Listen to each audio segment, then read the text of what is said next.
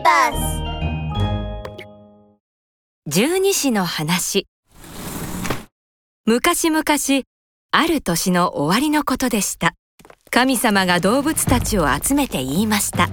1月1日の朝あの山のてっぺんを目指してお前たちで競争をしなさい。1着のものから12着のものまでを1年交代で動物の大将にしてやろう。それを聞いた動物たちはやる気満々。いつもは隅っこにいる小さなネズミも張り切っています。大将ってつまり一番偉いってことだろ？これはぜひとも一着を目指さなきゃ！でも競争か。おいら走るのは苦手なんだよな。そこへ猫が眠そうな顔でやってきました。あみんな盛り上がってどうしたんだい？競争とかなんとか。猫は昼寝をしていたので神様の話をちゃんと聞いていなかったのです。こいつ話を聞いていなかったな。よし。騙してやる。1月の2日に山のてっを目指して競争するんだよ。それで1着のものから12着のものまでを1年交代で動物の大将にしてくれるんだってさ。へえなるほどね。もちろんこれは嘘。山のてっぺんを目指して競争するのは1月2日ではなく1月1日です。はあ、1月2日まではまだまだ時間があるな。もうちょっと寝てよっと。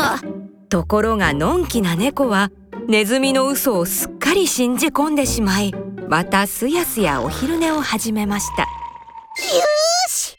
ライバルが減ったぞ！あでもおいらは体が小さいからあんな大きい山を登るのは一苦労だぞネズミの足はとても小さいので他の動物たちが一歩で歩く長さでも10歩は歩かないと追いつけませんネズミはいろいろ考えてある作戦を思いつきましたそして大晦日の夕方のことです。動物の中でも一番真面目な牛がのっそりと家を出発しました。僕は足が遅いからな。みんなより早く出発しないと。牛が歩き出すとネズミはこっそりその背中に飛び乗りました。ネズミを背に乗せた牛はゆっくりゆっくり歩いていき1月1日の朝には山のてっぺんまであと一歩というところまでやってきましたその時ネズミがぴょんと牛の背中から飛び降りますそのまま牛を追い越して一着でゴールしてしまいました。神様おいらが一着です。よし今年の動物の大将はお前にしよう。そして2着はああ牛だな。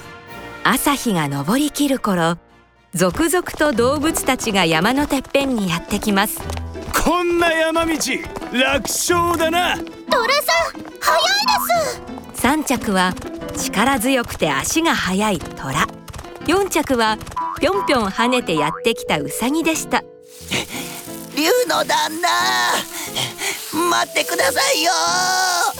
あああ遅いぞエビ。その次の竜は悠々と空を飛んでやってきます蛇は長い体をニョロニョロとくねらせながら這ってきました。やっと頂上だね。お先にどうぞ。いえいえそちらこそ。馬と羊は仲良く歩いてやってきました。おいらが先だ。いや俺が先だね。喧嘩はダメよ。喧嘩する猿と犬の間に鶏が仲裁に入り猿鳥犬の順番でゴールします。曲がり道が多すぎるよ。最後はまっすぐまっすぐ走ってきたイノシシです。1着から12着になった動物たちは1年交代で動物の大将をすることになり、それが十二支と呼ばれるようになったのです。そして、猫はといえば、1月2日の朝にのんびりとやってきました。やあ神様。僕が一着ですね。何を言っているんだ。動物の大将を決める競争は昨日だったぞ。競争は1月2日だって。そこでようやく猫はネズミに嘘をつかれたことに気づきました。ネズミめよくも僕をこうして猫とネズミは大喧嘩。猫はネズミを追いかけ始めます。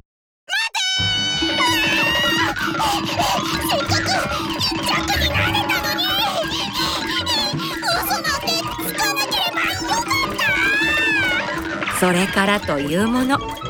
猫はずっとずっとネズミを追いかけ回しているのでした。おしまい。